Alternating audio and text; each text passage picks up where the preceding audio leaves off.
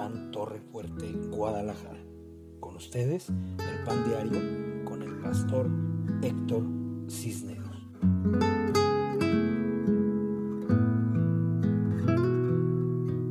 ¿Cómo están? Muy buenas noches, bienvenidos, bienvenidos. Qué bueno que se están conectando. Es eh, una noche fría, sabrosa, rica para estar compartiendo eh, de la palabra de Dios entre nosotros y poder estar en un tiempo de bendición en el cual obviamente pues vamos a estar compartiendo de lo que más nos importa y lo que más amamos, que es la bendita palabra de Dios entre nosotros. Los, los bendigo en esta noche y le doy muchas gracias a Dios porque estemos juntos. Hoy vamos a compartir eh, en la palabra de Dios, vamos a estar en Segundo de Reyes, segundo libro de Reyes, capítulo 4, versículo 1. Mientras la gente que eh, se va a estar conectando con nosotros llega a nuestra pantalla, les quiero decir que mañana vamos a tener un culto especial de primicias. Eh, vamos a celebrar a Cristo, vamos a eh, meternos en las profundidades de la palabra de Dios, pero sobre todo y ante todo a tener un tiempo de alabanza y adoración muy gloriosa en el que en el cual vamos a estar exaltando y glorificar el nombre de Dios, celebrando Shavuot, que es la fiesta de las primicias, es el primer domingo de octubre. Mañana va a ser nuestro primer domingo de octubre y queremos eh, entregárselo a Dios, así como le hemos estado entregando eh, las primicias de nuestro tiempo, las primicias de nuestras palabras, en nuestras oraciones, nuestra alabanza y nuestra adoración. Entonces, va a ser un culto de gloria, vamos a estar transmitiendo en vivo y por supuesto eh, vamos a celebrar la Pascua. La Pascua es la fiesta del Señor. En Pascua eh, eh, Dios dio la ordenanza de comer el pan, de tomar el vino y de celebrar con un cordero. Esta fiesta es la fiesta que Cristo estaba celebrando cuando fue entregado para ir a la cruz.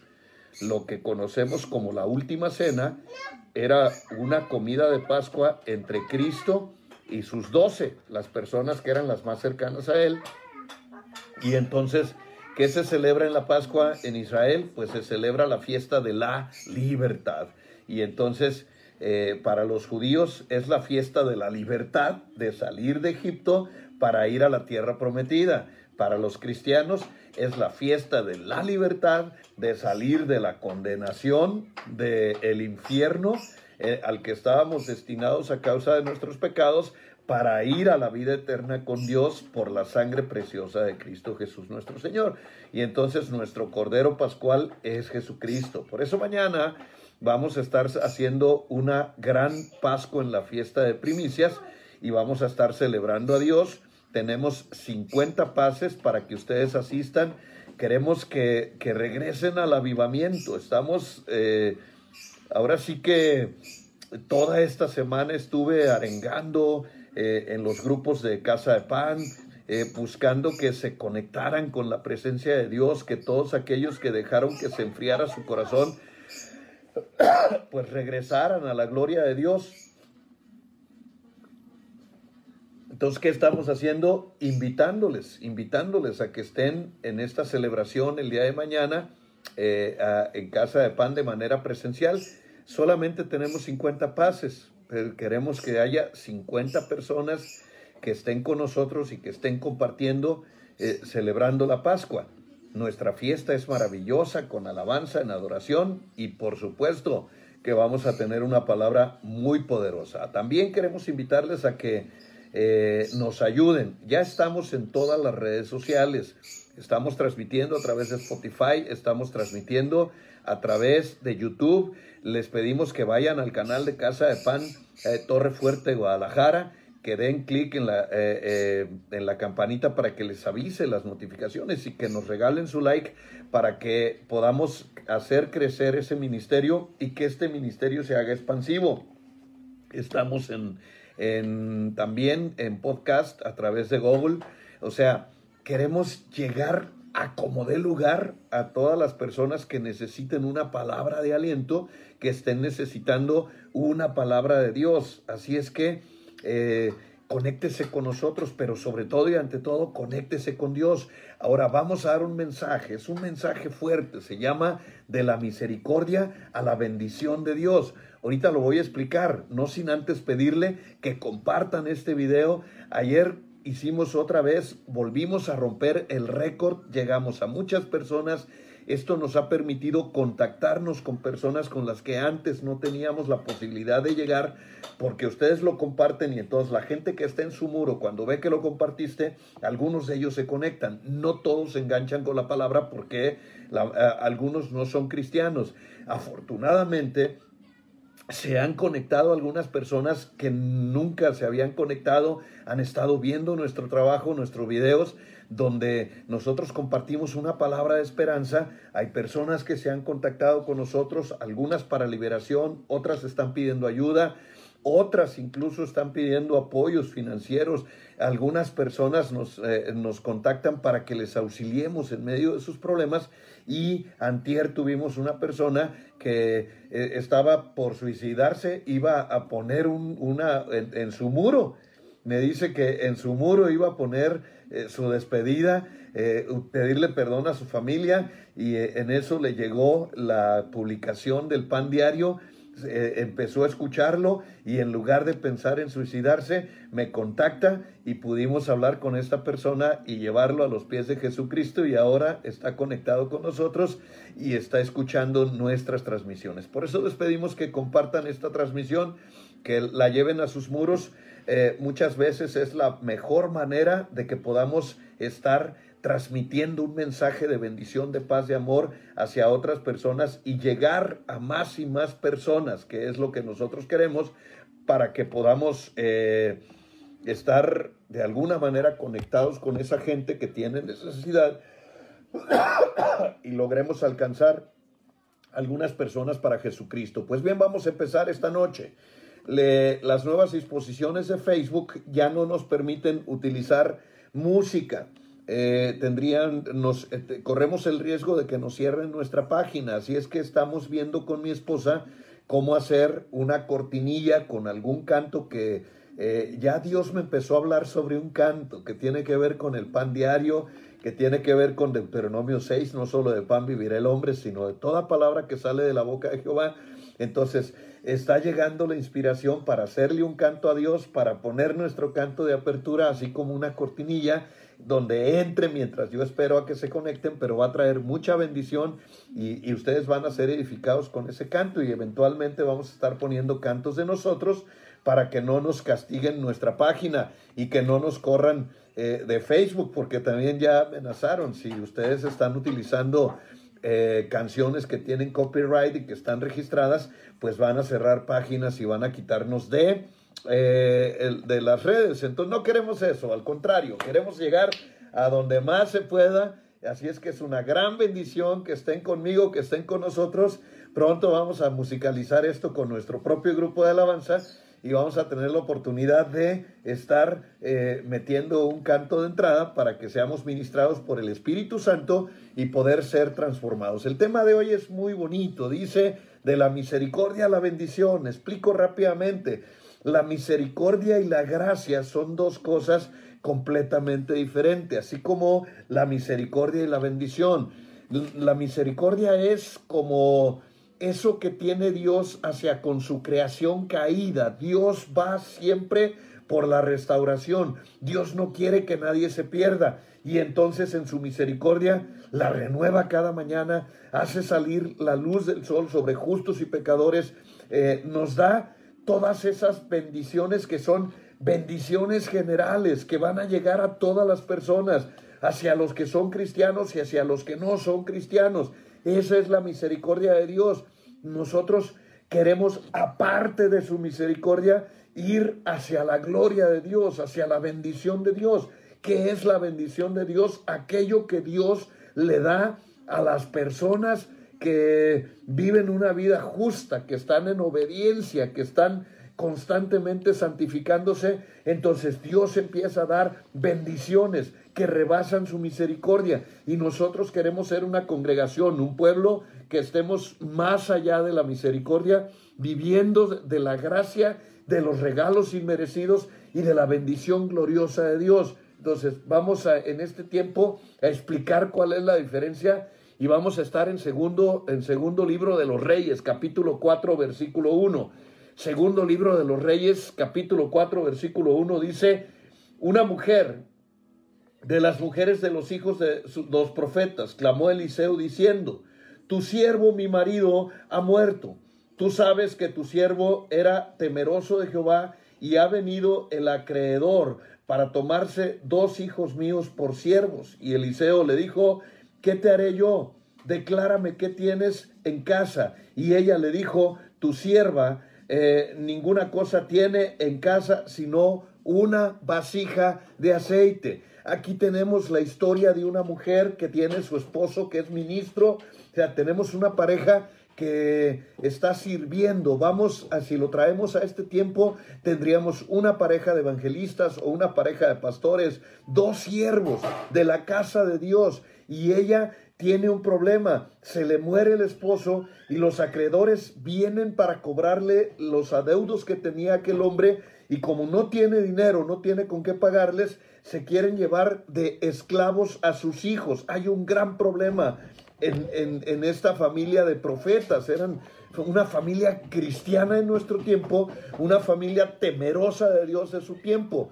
Los periodos de aflicción son comunes en todos, pero hay promesas de parte de Dios para los hijos, promesas que no van a alcanzar a los impíos, que van a ser para los hijos, para nosotros. Las fuerzas del mal siempre trabajan contra nosotros, contra los hijos de Dios, más aquellos que amamos a Dios, como hemos estado compartiendo en estos últimos mensajes, todas las cosas o nos ocurren para nuestro bien, conforme al propósito para el cual somos llamados. Ahora bien, el hecho de ser cristianos no nos exime de lo que está pasando.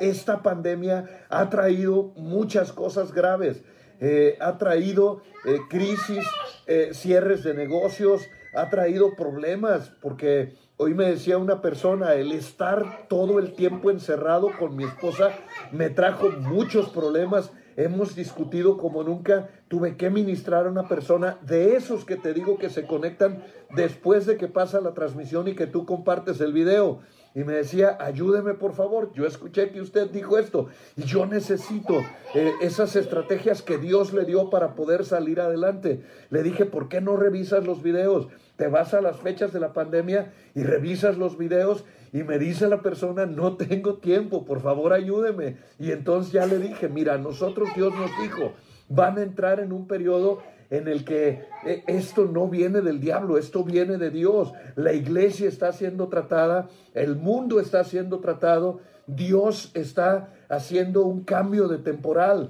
viene una modificación en, en todo, en la cultura, en la sociedad, en la forma de comunicarnos, la nueva normalidad, el trato, la cercanía, todo está siendo transformado y el demonio no tiene ni la autoridad ni la capacidad para hacer eso.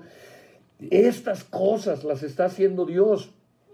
Y entonces a nosotros Dios nos avisó rápidamente en, un par de minutos. Le comparto, Dios nos avisó, en diciembre nos dijo, viene una, un problema mundial, pero ustedes estén tranquilos, hay siete cosas, Héctor, que les voy a pedir, y la primera es, Tengan fe, tengan fe, porque en medio de la fe, cuando toda la gente esté batallando, ustedes no van a tener por qué batallar. Tengan fe de que estoy con ustedes, tengan la fe de que estoy transformando, de que estoy reformando la iglesia. Tengan la fe de que viene un cambio en los sistemas mundiales, no solamente en los sistemas financieros, sino en todos los sistemas. El mundo fue colapsado. Ya el enemigo se dio cuenta cómo puede paralizar a la sociedad y lo hizo a nivel mundial. Esto no va a parar. Vienen otras circunstancias, vienen otras situaciones que todavía son más complejas. Pero si ustedes tienen fe, la fe hace posible lo imposible. Con fe van a poder salir adelante, van a poder modificar las circunstancias y van a poder hacer cosas que el mundo no puede hacer, porque para ustedes, mis hijos, los que me aman, todas las cosas les van a ayudar para bien. Y tú y yo tenemos que estar confiando en el Señor de que todas las cosas están ocurriendo para bien, porque somos los que amamos a Dios, porque somos aquellos que hemos decidido entregar nuestras vidas, eh, someter nuestro ego, someter nuestro destino y entregarle a Dios eh, todo nuestro ser en cuerpo y alma, Dios está por nosotros. Dios no nos va a dejar, Dios no nos va a desamparar. Él va a estar cuidando a los que tengan fe y la fe hace posible lo imposible. Sin fe es imposible agradar a Dios. Por la fe creemos que Dios puede hacer grandes maravillas no solamente en el terreno físico, sino exactamente en, en todo, en todos los ámbitos de la vida. Entonces, Dios nos pidió fe y nos dijo, estén en paz. ¿Se acuerda que nos dio un versículo? Eh, métanse en su casa, cierren la puerta tras de sí. Está en Isaías capítulo 20, cierren la puerta tras de sí, eh, estén un tiempo ahí encerrados mientras pasa la adversidad.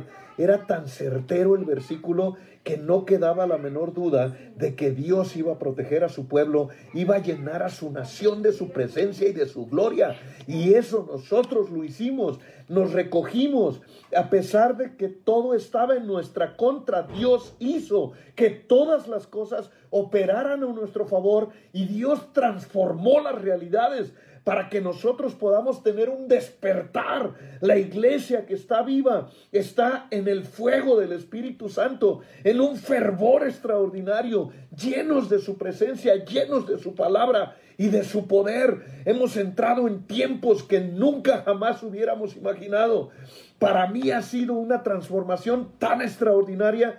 Yo ya tenía la costumbre de levantarme en la, en la vigilia de la madrugada para estar en la presencia de Dios, hacer una cita con Él, meterme en el gozo de su presencia y buscar eh, arrancarle a Dios una palabra, una revelación que me diera la oportunidad de poder pararme en cualquier púlpito y decirles, tengo una palabra de parte de Dios Dios nos pidió la fe, Dios nos pidió la paz, pero en este tiempo Dios trajo una transformación donde muchos se enfriaron, pero otros tantos nos metimos en un fuego y estuvimos en, en situaciones de visiones, de sueños, estuvimos entrando en lo sobrenatural y seguimos en un proceso para estar en, en, medio de circunstancias y situaciones a donde Dios está llevando a sus hijos a dimensiones a, los, a las que nunca jamás nos había llevado para gloria y honra de su nombre. Yo eh,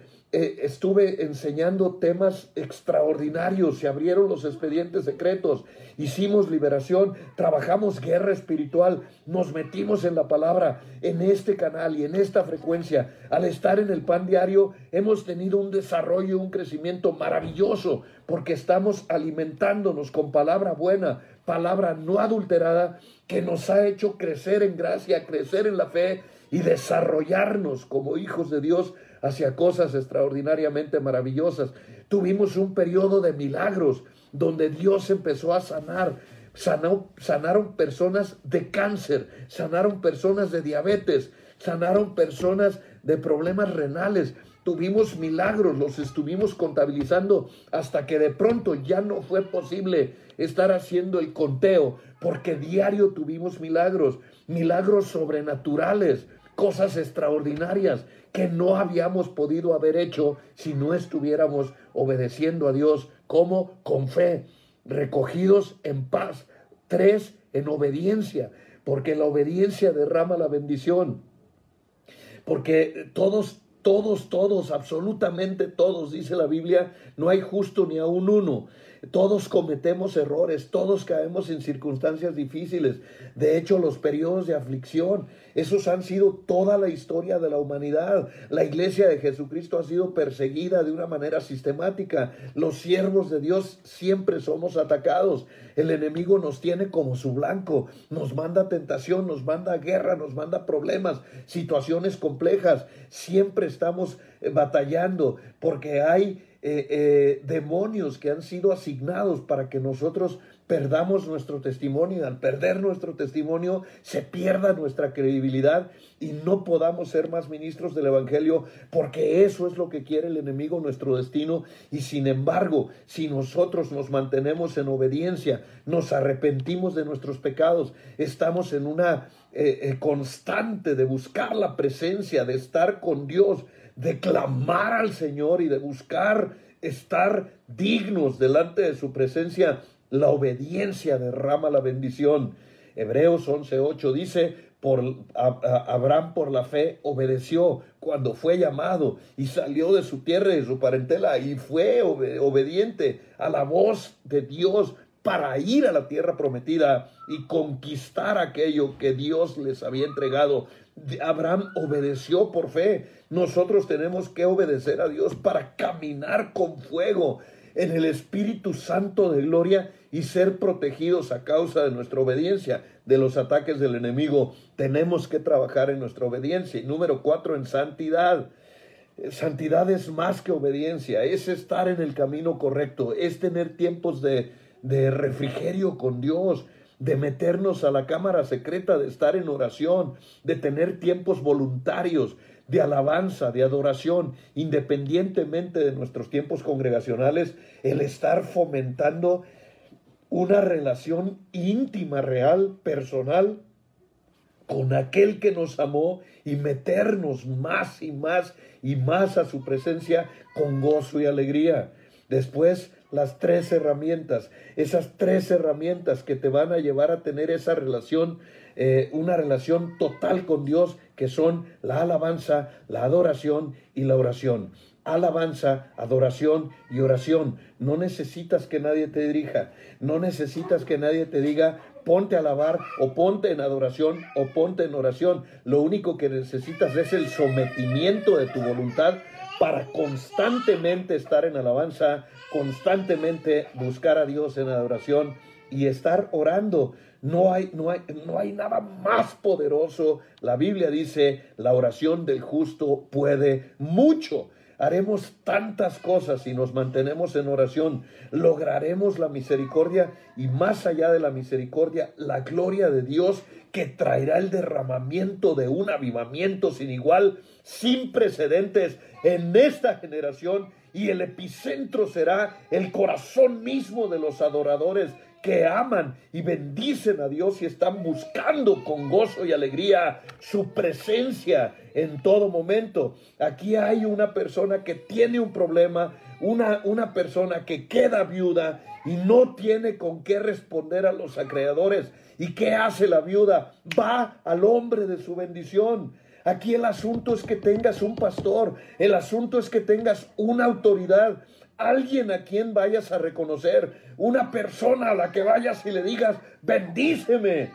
Era tan importante la bendición en los tiempos antiguos que Jacob luchó y aún eh, con argucias buscó la bendición de su padre, porque eh, en, los hebreos, la cultura judía, la mentalidad hebrea, que es una mentalidad que va hacia lo espiritual, sabe lo importante de la bendición. Tú y yo tenemos que tener alguien que nos bendiga, tenemos que tener autoridad que nos bendiga, a quien le demos cuentas, esa autoridad que haga fluir una unción, que pase desde su cabeza, las barbas, el manto y que llegue hacia nosotros. Mi esposa Liz y yo tenemos un, un pastor, tenemos una familia apostólica que nos da la cobertura, que ora por nosotros.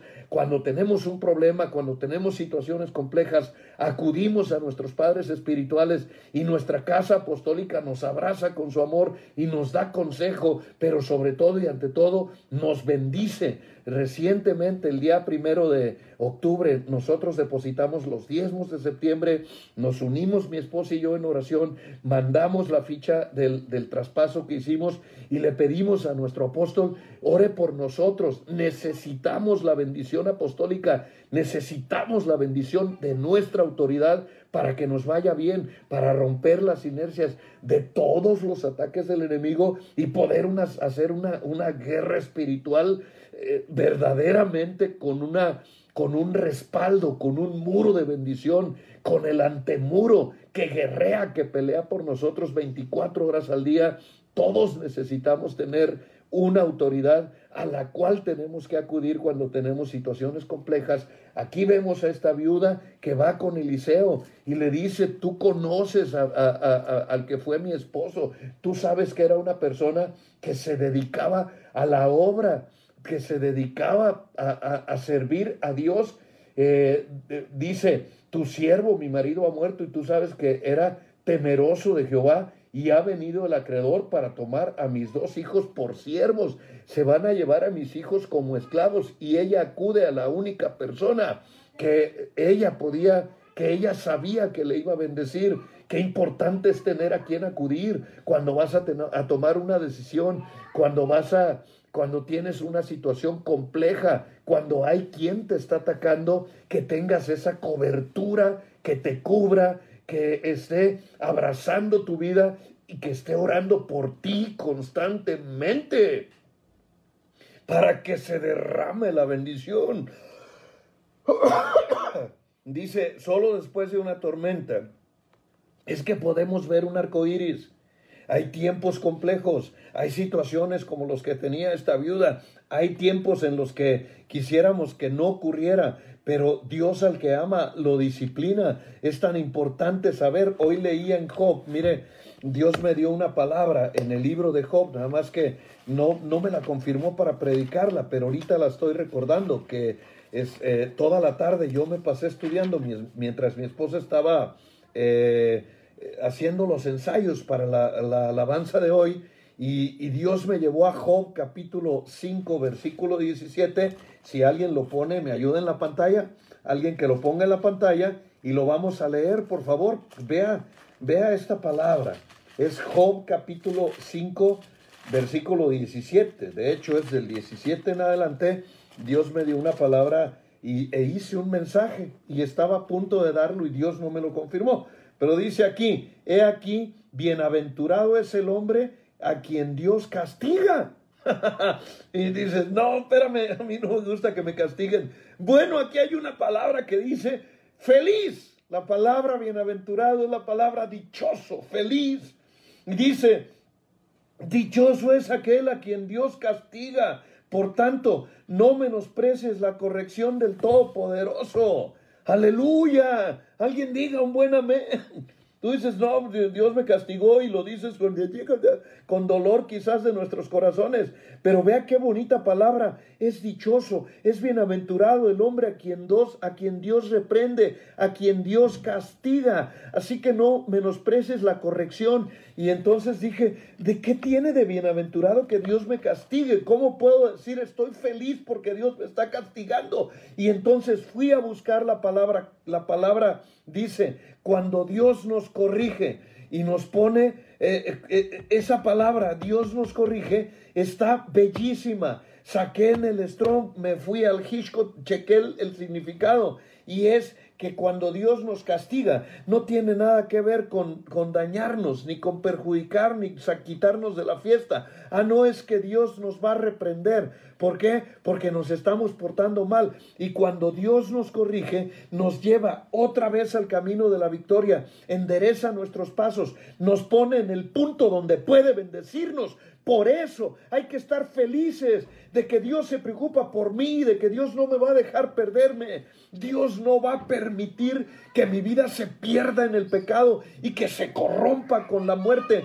Dios no permitirá que el infierno atrape nuestras vidas. Por eso eres bienaventurado, porque cuando te estás espiando, es Dios el que manda a sus ángeles por ti. Es Dios el que manda un castigo, te manda un algo para que te arrepientas y regreses a la senda de la victoria. En mi vida les he predicado durante mucho tiempo. Arrepiéntete mejor tú, mejor corrígete tú, antes de que venga Dios y te corrija y te mande un rayo o te mande una situación compleja donde no te quede otra que doblar las rodillas y decirle, Señor, ayúdame, porque Dios quiere bendecirte, Dios quiere llenarte de su gozo, de su amor, de su paz y de su gracia.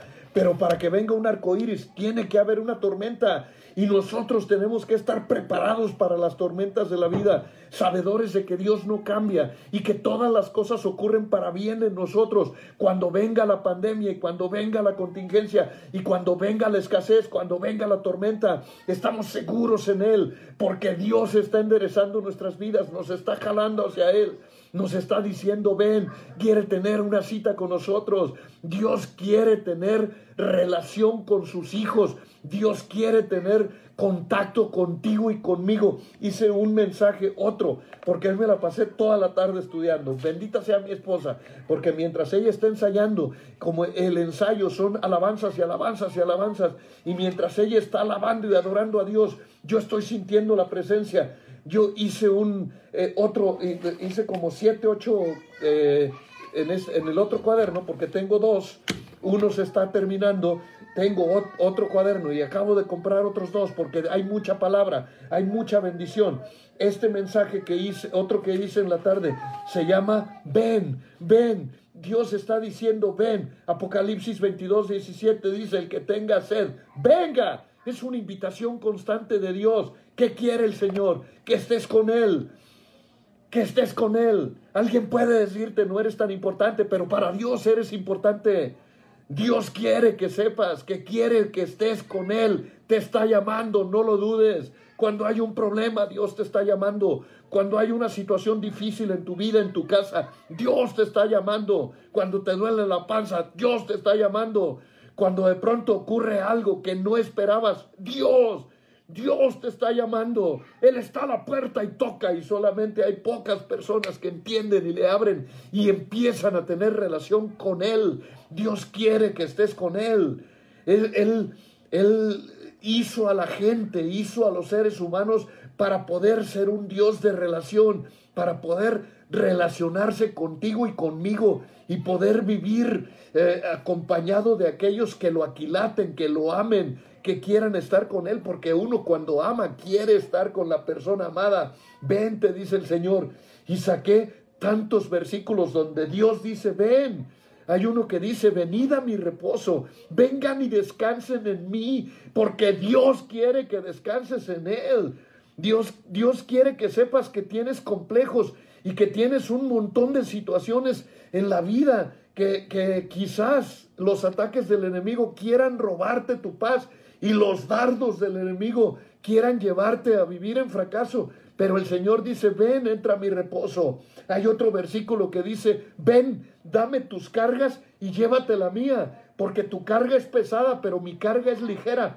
Y encontré tantas veces que Dios dice, ven, que dije, sin lugar a dudas, Dios quiere que sepas que en medio de la tormenta tienes a quién ir, tienes en quién confiar, que cuando hay una situación que se sale del dominio, de tu control, y que crees que ya no se puede hacer nada, Dios está a la puerta y te dice, ven conmigo, ven, tráeme tus cargas, ven, tráeme tus problemas, no tienes con quién hablar, ven y habla conmigo, no tienes te rechazó el mundo, te rechazó tu padre, te rechazó tu madre, quien te haya rechazado. Dice el Señor, ven, yo no te voy a rechazar. Alguien dijo una ocasión, después de la tempestad viene la calma. Dios quiere que cuando estés en medio de una tormenta acudas a Él. Dios quiere que cuando estés en medio de aires turbulentos, cuando te sientas que ya no puedes más, cuando estés cansado, cuando te sientas enfermo y desvalido, acudas a Él, a la cita con Él para traer calma en tu vida. Hay siempre un fructífero después para aquellas almas que son ejercitadas en el día de la angustia. Acompáñenme por favor al libro de los Hebreos capítulo 12 versículo 11. Hebreos capítulo 12 uh, versículo 11 y por favor alguien que me ayude a colocarlo en la pantalla. Recuerde que queremos llenar las redes sociales de la palabra de Dios. Por ello le voy a invitar que cuando eh, pueda comparta este video en su muro. Muchas personas pueden ser alcanzados por él, pueden ser alcanzados por la palabra. Alguien probablemente esté esperando una palabra de aliento. Alguien probablemente este sea el último día que ha decidido tener como fecha de señal para quitarse la vida como este hombre que atendimos antier. Eh, alguien probablemente esté en una situación donde ya no puede más y si tú compartes este video y lo escucha, sabrá que hay esperanza, sabrá que Dios está a la puerta y está diciendo, ven, dame tu carga, dame, dame tu situación compleja, ven, yo te quiero ayudar, Dios quiere hacer algo por ti esta noche. En Hebreos capítulo 12, versículo 11, dice aquí la bendita palabra del Señor, por lo cual levantad manos, eh, las manos caídas y las rodillas paralizadas y haced las sendas derechas. Levántate, dice el Señor. Nadie, nadie puede prometerte una vida sin problemas, sin dificultades o retos o desafíos. Cada día de, nuestra vida nos va a presentar obstáculos, nos va a presentar situaciones difíciles, pero el Señor te dice, ven, ven porque, porque si estás en las rodillas yo te voy a levantar en victoria. Ven, te voy a levantar las manos caídas, no te voy a dejar fracasado, no te voy a dejar en el fracaso, en la derrota, no te voy a dejar en una situación en la que lleves la de perder. Dios te va a dar la victoria, Dios está por nosotros, Dios quiere que nos levantemos, Dios nos va a sacar adelante. Estás en pecado, pídele perdón y empieza a recibir de sus bendiciones, empieza a recibir de su misericordia y Dios estará por ti el hombre muerto, el enemigo, eh, el enemigo quiere cobrarse con los hijos. las tinieblas luchan y van eh, por los que tenemos la bendición de estar restaurados, somos luz en medio de las tinieblas, el diablo te va a estar atacando a ti. Eh, que es lo que nos enseña la viuda que fue a Eliseo que, su, que su esposo estaba muerto y que el enemigo quería cobrarle con los hijos. Ve más que desgraciado. Él, va y mata al marido y después quiere cobrarse con los hijos. Tienes que fortificar a tus hijos, tienes que estar con el hombre de tu bendición, con la mujer de tu bendición. Es decir, hay un llamado a que estés bajo una cobertura espiritual. Ella va y acude a Eliseo y en el, en el siguiente versículo, en es Segunda de Reyes capítulo 4, en el versículo 2, Eliseo le dijo, ¿qué te haré yo? ¿Qué te haré yo? ¿Qué, qué haré yo? ¿Quién puede ayudarte? Como dijo aquel Colorado. El único que puede ayudarte es Dios, el único que puede ayudar es Cristo. El único que puede levantarte las manos caídas es el Señor. Dios te va a sanar las heridas de la caída después de que estén tus rodillas en el suelo.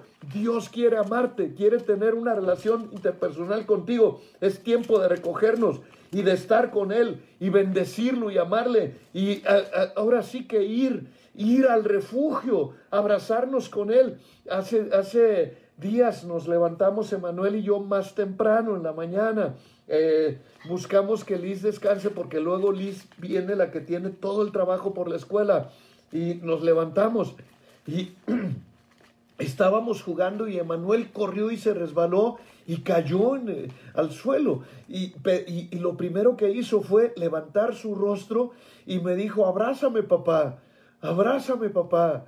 Y sentí lo que yo siento cuando estoy caído, cuando tengo problemas, cuando estoy en situaciones complejas, volteo al cielo y le digo, abrázame papá, abrázame Dios, necesito que me ayudes, necesito que me abraces, necesito que estés por mí y eso lo va a hacer Dios porque Dios está dispuesto siempre y Él no tiene rechazo para nosotros. Dios nos ama. ¿Cuántos dicen amén? Dios te ama, Dios nos ama. En, Salmos 81, versículo 10 dice, yo soy Jehová tu Dios, que te hice subir de la tierra de Egipto, que abre su boca, abre tu boca y yo la voy a llenar. Eh, tienes hambre, Dios va a llenarte la boca. Tienes necesidad de un trabajo, Dios te va a dar el trabajo. Tienes necesidad de hacer crecer tu negocio, Dios lo hará crecer. Tienes necesidad de vender un producto, dile a Dios, Señor, tú me sacaste, tú me llevaste a libertad, Tú eres mi Dios, tú eres mi Padre. Llena mi boca, ayúdame en esta necesidad. Necesito que llenes mi boca y necesito que llenes mi alacena y necesito que llenes todo. Hace un tiempo estábamos paseando una escasez muy dura. Estoy hablando antes de Torrefuerte. Estábamos en una escasez muy dura. y, yo todos los días llevaba a Daniel a la preparatoria. Y entonces eh, yo veía cómo la aguja de la gasolina bajaba y no teníamos para la gasolina. Había días que nos íbamos a, casa con 30, con 70 pesos. Eh, estábamos en una escasez terrible. Y entonces de la preparatoria de Daniel hacia la casa donde vivíamos había una cuesta donde subirla era lo difícil, porque ahí se gastaba gasolina. Pero yo me acuerdo que dejaba al muchacho y en cuanto agarraba la bajadita, apagaba el carro para que no se gastara mi gasolina.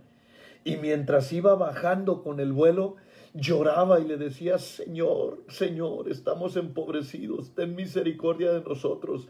Dios no nos dejes, Señor amado, no nos desampares. Ayúdanos, Padre, te necesitamos, ten misericordia de nosotros. Y me iba orando todo ese tiempo. Y, en ese eh, eh, no gastaba gasolina, pero clamaba y lloraba y bendecía el nombre de Dios.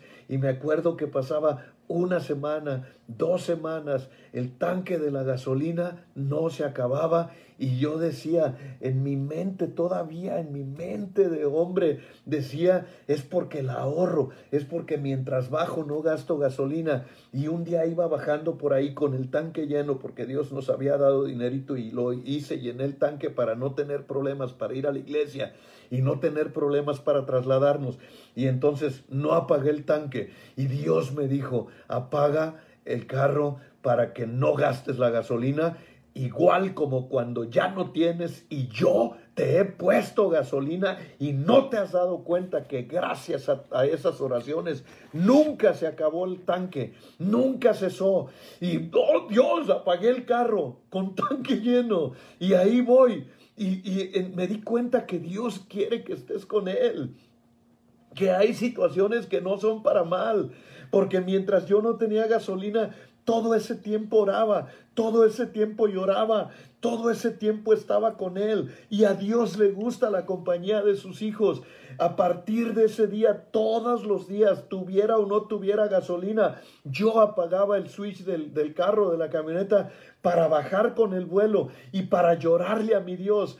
Y había días que le lloraba y le decía, Señor, gracias porque tenemos gasolina, gracias porque hay un pollito en el refri o porque tenemos frijolitos, gracias porque hay, gracias porque nunca nos has dejado, nunca nos has desamparado. Puedo decirte que hemos pasado tiempos bien complicados, pero este Salmo 81.10, este Salmo 81.10 me acompañó en esas mañanas cuando bajaba, bajaba hacia mi casa con el, con el carro apagado y le decía, Señor, ten misericordia, no nos sueltes de tu mano, no nos dejes, Padre, somos tus hijos, somos tus siervos, nosotros te servimos, nosotros te hemos amado, nuestras vidas las entregamos y las hemos sometido a ti. Y dice la segunda parte, abre tu boca y yo la llenaré. Y Dios te dice hoy, te falta algo, abre tu boca, yo la llenaré. Abre tu billetera, yo la llenaré. Puedes hacer el, acto profético conmigo. Abre tu billetera, Dios la va a llenar. Dios, Dios llenará tus graneros. Dios llenará tu vida. ¿Qué te hace falta? Un día me dijo una persona, eh, eh, yo estaba testificando de cuando yo le decía, no habrá alguien que me ame a mí, que me respete y que me quiera tal como soy, porque yo no, yo no puedo recibir amor, porque a mí no hay alguien que me ame incondicionalmente. Y entonces les hablé y les di mi testimonio de cómo Dios me llenó de amor y cómo llegaron personas que, que, me aman incondicionalmente y que ahora no me pueden abrazar, pero que me han abrazado y que han sanado todas las heridas de personas e, esos, esos hoyos que dejaron en mi corazón personas a las que les di mi amor y me traicionaron y me apuñalaron por la espalda y me dejaron herido de muerte. Dios mandó personas, aquí hay muchas conectadas, que me han amado y que me han llenado el corazón, la vida, la mente y esa necesidad que tenemos todos los seres humanos de ser amados, de ser respetados. Y Dios me llenó y me contacta una persona y me dice, ¿por qué yo no? ¿Por qué yo no? Dice, soy católica, me dijo, pero yo le he gritado a Dios. Porque Dios a mí no me escucha. Y yo le dije, abre tu corazón, abre tu corazón, Dios lo va a llenar. Abre tu corazón, Dios lo va a llenar. Mi corazón está abierto, dijo un día. Ya no aguanto más, no aguanto la soledad. Mi corazón está abierto. Abre tu corazón una vez más y Dios lo va a llenar. Me habló esa persona hace ya meses, porque, porque fue a principios casi de la pandemia, en el primer mes. Me mandó un mensaje esa persona y me dijo, pastor, ya no puedo más. En la mañana fui a llevar a mis, llevaba a sus hijos a, la escuela todavía, fui a llevar a mis hijos de la escuela, llegué, el colegio estaba cerrado y lloré porque no tenemos para la gasolina, porque mi esposo y, toda la gente estamos batallando fuertemente, mi esposo no me da nada, nos abandonó, tiene meses que no deposita nada. Y yo dije, ¿cómo, cómo vine a a tener esto y no tengo gasolina. Y entonces dice, de, ya regresando hacia la casa, estoy en un alto y ¡pum! llega un carro y me da un golpe. Y ahora tengo, dice, de por sí el carro se está estartalando, me dio un golpe y se cayó la defensa y no hallaba qué hacer con mi defensa, mis hijos en el carro, la gente pitándome, estoy desesperada, no puedo más.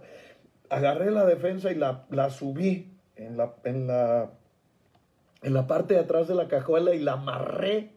Dice, la amarré con los cordones del pelo. Eh, eh, las ligas, dice, no sé cómo las estiré, pero la amarré. Ya estoy en mi casa desesperada y estaba llorando y estaba eh, conectándose. Me dice, espéreme ahorita, le contesto porque le mandé una oración. Espéreme ahorita, le contesto, me están tocando. Y ya, esperé, porque no tenía que esperar. Yo estaba orando y yo estaba haciendo mis cosas. Hago todos los días, durante mucho tiempo, todos los días me levantaba a hacerle un diseño a Dios y a publicarlo con mi canto, con mi alabanza o con mi oración. Después de un tiempo volvió a conectarme y pone, pastor está ahí, eh, estoy, estoy hablando por internet. Y le dije, aquí estoy, ¿qué pasó? Hubo un milagro. ¿Qué pasó? Dice, la persona que me chocó me siguió y vino hasta la casa. Y yo le quise echar pleito. Y me dijo Perdóneme, le di el golpe, me di cuenta, pero usted arrancó y se largó y, y, después la vi batallando, poniendo ahí su defensa, pero yo no traía dinero. Y, dice que fue a su casa, que regresó a su casa y me buscó. Encontró el carro por la defensa amarrada en la cajuela. Y vino y me trajo, pero me trajo mucho dinero. Yo le dije, no, esa defensa ya estaba mal la habíamos estado amarrando con alambres y, le regresaba el dinero. Y el hombre dijo, por favor, recíbame el dinero, arregle su carro. Dice la señora, pero va a sobrar, quédese con él y cómprele a sus hijos algo para comer. Pastor, me dice, tú tenías razón. Abrí mi corazón y Dios, Dios nos escuchó. Ese día recibió a Cristo como su Señor y Salvador ella y sus hijitos, porque Dios tiene misericordia de nosotros. Ese día se entregó. De hecho, eventualmente me, me, me manda mensajes para pedirme consejo. Pastor, ¿qué hago en esto? Pastor, ¿qué hago en ello? Está más conectada que muchos de los que deberían estar conectados. Está al pendiente del pan diario me dice todos los días, llego a las 9, 10 de la noche, no lo puedo ver en, físico, pero siempre lo veo después de que termina, porque queda grabado y lo comparto en mi página. Es una persona que se entregó a Cristo a través de las redes sociales, que Dios le hizo un milagro, porque abrió su corazón. Ahí está la palabra, es tuya, nada más que muchas veces por quejarnos y muchas veces porque queremos que Dios se adapte a nosotros y no queremos someter nuestra vida a Dios, estamos perdiendo tantas bendiciones. Abre tu boca y yo la llenaré, dice el Señor. Abre tu billetera hoy, Dios la quiere llenar. Tú no, no, vayas a creer que va a llegar ahorita un cheque ahí. No, Dios hará un milagro sobrenatural como lo hizo con esta persona, y llegará el recurso, llegarán los recursos, y Dios eh, eh, si algún día lo has dudado, te va a callar la boca, qué bueno que lo haga, porque acuérdate, es bienaventurado aquel a, a quien Dios reprende y corrige. Así es que nunca rechaces la disciplina de Dios porque te está ordenando y cuando te ordena y te pone en tu lugar, entonces en la línea de que estás en la bendición de Dios, te llena de bendiciones. Y llega la provisión. ¿Qué haré yo? dijo el profeta. ¿Qué haré yo? dice el pastor. Bueno, pues uno tiene que decir la palabra. Yo tengo que decirte, Dios hace milagros, Dios hace cosas maravillosas. yo recuerdo en ese tiempo del que te hablé, duramos dos o tres semanas con un tanque de gasolina y nunca se apagó el carro y siempre llegamos a la congregación, siempre fuimos, ministramos, predicamos y regresábamos a casa. Y yo decía, este tanque, ¿cómo ha durado? Fue Dios pero aprendí un principio. Puedes irte derecho y a la derecha.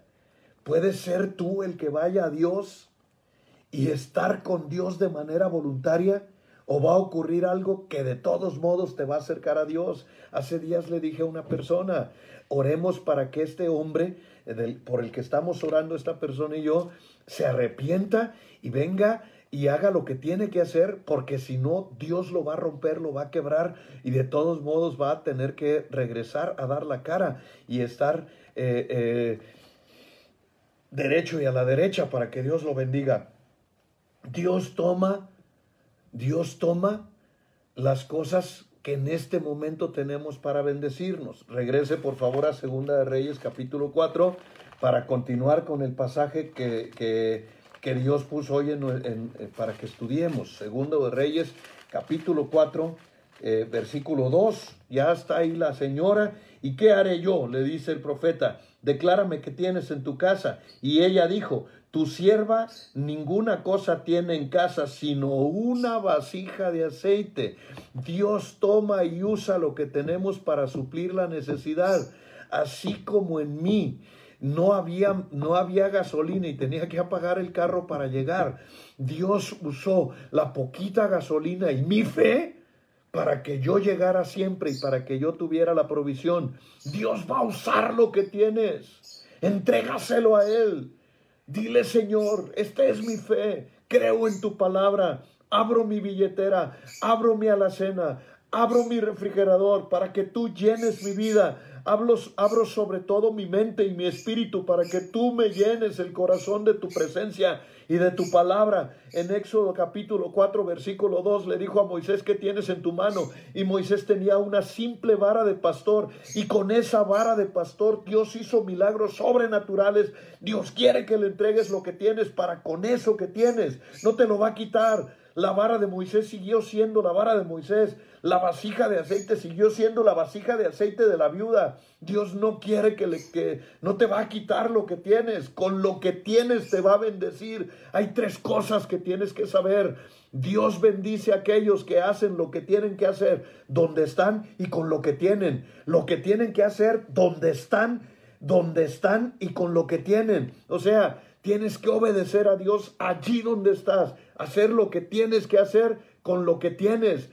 Dios no te pide otra cosa. No estés esperando a tener todos los recursos. No estés esperando a tener mucho para dar. Da de lo que tienes. Comparte de lo que tienes. Haz, haz que el milagro suceda. ¿Qué tienes en tu mano? Le dijo a Moisés y yo te digo hoy, ¿qué tienes en tu mano? Porque con lo que tienes en tu mano, Dios te va a empoderar y te va a prosperar y te va a llevar camino de la victoria porque Dios te va a usar en tu obediencia y en tu santidad.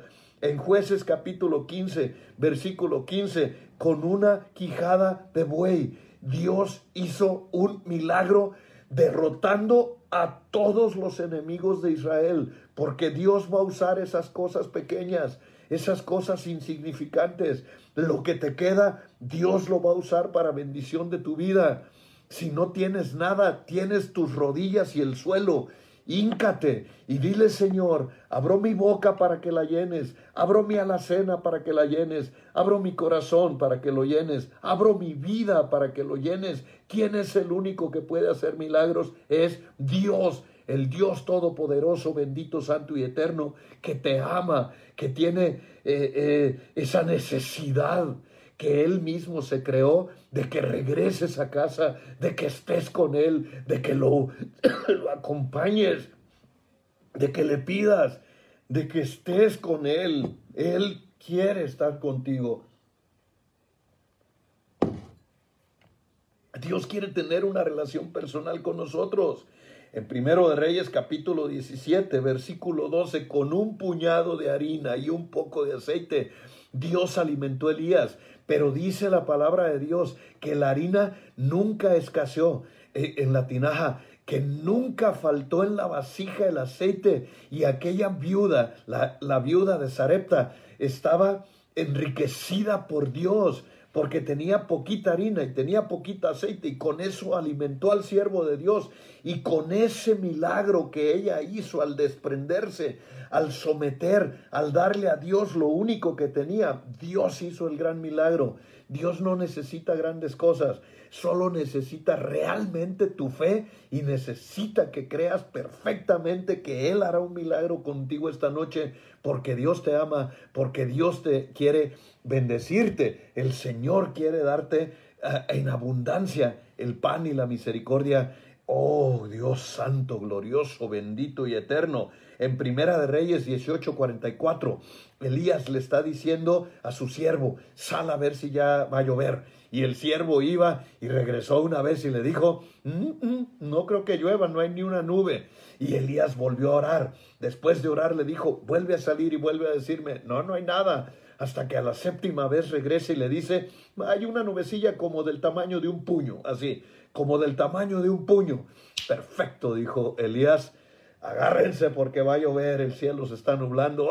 ¡Ay, mamá, me estoy mojando! Y le dijo, ve, dile a que va a llover, que descienda y que prepare su mesa, porque viene una tormenta. Hay un aviso de tormenta también para esta generación, porque de poco Dios hará mucho, porque Dios hará mucho con un puñado de hombres y de mujeres que hemos decidido creerle, que hemos decidido no ir por la vanidad del mundo ni por ninguna cosa, absolutamente nada que, que venga de mala manera hacia nuestras vidas, porque tenemos buenas intenciones, porque le amamos, porque hemos sometido nuestros corazones a Él. Dios hará un milagro con lo que tengas. En Zacarías capítulo 4 versículo 10 dice, con cosas pequeñas, con cosas pequeñas. Si, piensas que eres el hombre más pequeño de la tierra, pues contigo Dios hará un milagro sobrenatural y traerá un avivamiento en esta nación y en este tiempo, porque Dios va a usar a los humildes, Dios va a usar a las personas que tienen un corazón para Él y que están sometidos en cuerpo y alma a, a su nombre y quieren realmente ser personas limpias de corazón y están entregadas a Él. En Juan capítulo 6, versículo 9 el Señor le pregunta a Felipe y le dice, ¿con qué les daremos de comer a estos? Y el otro voltea y le dice, ah, no ajusta, ni con tantos salarios, no tenemos. Ellos, dice la palabra, estaba diciendo eso para probarles. Y el Señor les dijo, denles ustedes de comer. Eh, llega Andrés y le dice, Señor, hay aquí un niño que tiene cinco panes y dos peces, con eso denles ustedes de comer. ¿Qué hace el Señor? Una multiplicación. Dios hace de lo poco mucho y hace posible lo imposible. Y de eso que tú piensas que es nada, Dios hará cosas grandes porque Dios es el Todopoderoso. Él es el rey multiplicador. Deja que su gloria se derrame y que su gloria se levante en ti. Permite que esos cinco panes produzcan. Permite que lo que tengas produzca. Dios hará cosas grandes en tu vida. En Lucas 18, 41, Jesús le dijo al ciego de Jericó, ¿qué quieres que yo haga? Fíjese, es Cristo. ¿Qué quieres que yo haga? Dios hará grandes milagros con lo poco, con lo pequeño, en medio de gran necesidad, en medio de la tormenta, en medio de la contingencia, de la pandemia, de lo que quieras. Dios derramará de su gloria y será exaltado su nombre. ¿Qué quieres que haga? Dice el Señor. ¿Qué quieres que haga? para que estés conmigo, para que vengas a mis brazos, para que estés en las rodillas clamando, para que no estés esperando la desgracia, sino que vengas a tener una relación correcta conmigo. ¿Qué quieres que yo haga? La mujer dijo, tu sierva no tiene nada en casa sino una vasija de aceite, pues con eso dice el Señor. Con eso dice el Señor. Tienes una vasija de aceite, entrégasela a Dios. Tienes cualquier cosa, entrégaselo a Dios. Entrégaselo a Dios. Estábamos en un congreso, venía Damaris García, Isabel Contreras al congreso, y levantaron ofrendas y un montón de cosas, y yo vacié la billetera. Y después, eh, en la conferencia más importante se paró Damaris García y empezó a dar una palabra profética poderosa y empezó a decir, ensancha el sitio de tu tienda. Una, una predicadora cubana tremendísima, profeta ella, con una palabra revelada impactante. Y empezó a profetizar en el libro del profeta Isaías, Dios va a ensancharte, Dios hará un gran milagro de victoria esta noche y Dios quiere que des un paso de fe ven y trae todo lo que tengas. Abrí mi billetera y dije, ya no tengo nada. Ya ahora sí no tengo nada. Y me senté para ver el camino de todos y el Señor me dijo, sí tienes, sí tienes. Y entonces vi que en mi mano tenía una Biblia. Mi Biblia, yo amaba esa Biblia. Era un regalo que me habían hecho, una Biblia que me habían eh, ¿cómo se dice? Encuadernado especialmente para mí. La tenía marcada, tenía un montón de versículos subrayados. Mi hermosa Biblia, la tenía en mi mano. Y entonces me levanté para ofrendar mi Biblia y mientras iba caminando sentí el abrigo de la chamarra que llevaba esa noche, que por cierto era una chamarra fina de piel. Y sentí la chamarra y dije, claro que tengo. Saqué, dejé la Biblia, dejé la chamarra, dejé todo lo que tenía, todo lo que tenía lo dejé allí. Y en ese tiempo, después de ese culto, se derramó una bendición, vinieron cosas tan impresionantes, pero como no tienes una idea, la bendición y el avivamiento que Dios trajo aquella tarde, no lo cambio por nada. Dios empezó a hablarme en sueños, en visiones, en revelaciones, me levantó de madrugada, empezaron a llegar recursos, llegaron tantas chamarras y llegaron tantos sacos y tantos trajes que yo decía, ¿dónde voy a meter todo esto? De camisas, Llegaba yo a la tintorería con 60, 70 camisas y tenía como otras 60 colgadas en el closet y seguían llegando. La gente traía y empezaron a llegar Biblias. Jamás llegaron tantas Biblias porque Dios da de acuerdo al género de la siembra y vinieron cosas extraordinarias. Recuerdo la gran bendición que Dios trajo en ese tiempo porque nunca somos demasiado pobres como para no tener nada. Vamos, no es cierto, no es cierto. Dale a Dios, dale a Dios, dile a Dios, Señor, aquí está mi voz. Yo le dije una ocasión, me quedé sin trabajo. Ahora sí que como dice Marcos Vidal y hasta la cantaba, sin dinero, sin sombrero. se reía Liz de mí, decía que, qué payaso. Pero, pero me quedé sin nada. Y me hinqué una ocasión. Ella estaba en el ensayo. Me hinqué en una ocasión y le dije, Señor, ¿qué crees? Si tengo, tengo mi voz. Tengo la voz de trueno que me diste. Aunque no tenga nada, te ofrendo mis labios para alabarte, adorarte. Oh, empecé a cantar y canté todas cuatro o cinco horas. Le canté a Dios, lo adoré, caí en el suelo, lloré y lo bendije. Y Dios abrió las ventanas de los cielos, porque lo que Dios quiere es que estés con Él y que sepas que no eres tan pobre como no para no ofrendarle a Dios lo que tienes. Sí, tienes tienes tu obediencia, tienes tu voz, tienes tu oración, tienes tus cuerdas vocales, tienes cantos. Si no sabes cantar, cántale. Cántale a Dios, agarra un salmo y cántaselo, canta y hazle un canto a Dios inspiracional. Dile a Dios cosas que salgan de tu corazón.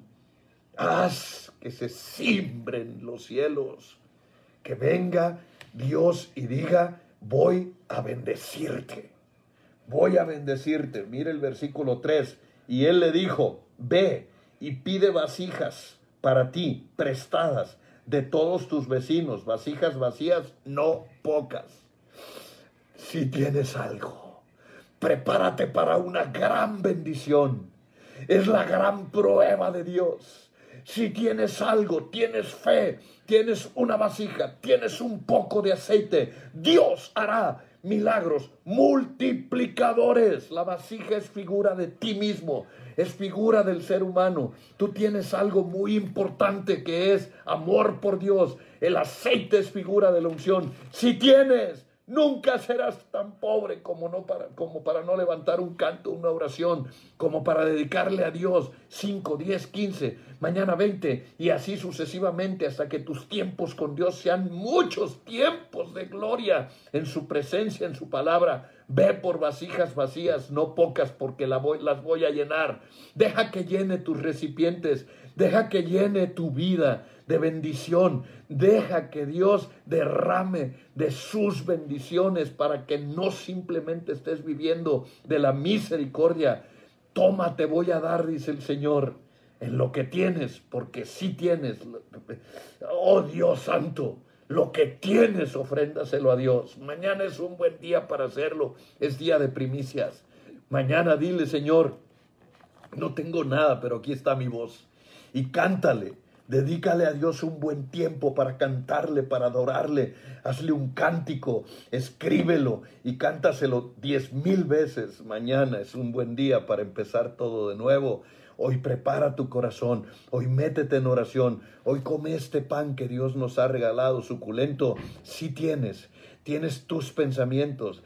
Quítale tiempo al Netflix y dáselo a Dios para que veas que sí tienes. Nunca seremos tan pobres como para no tener tiempo para Dios, palabras para Dios, algo para Dios. Y Dios traerá milagros sobrenaturales y llenará tus vasijas de aceite y tu vida de bendición te multiplicará y verás su gloria. Diga conmigo, veremos su gloria. Vamos, dígalo, veremos su gloria yo veré su gloria. Toda mi vida ha sido mi anhelo. Veremos su gloria derramarse sobre nosotros en bendición. Vamos a orar.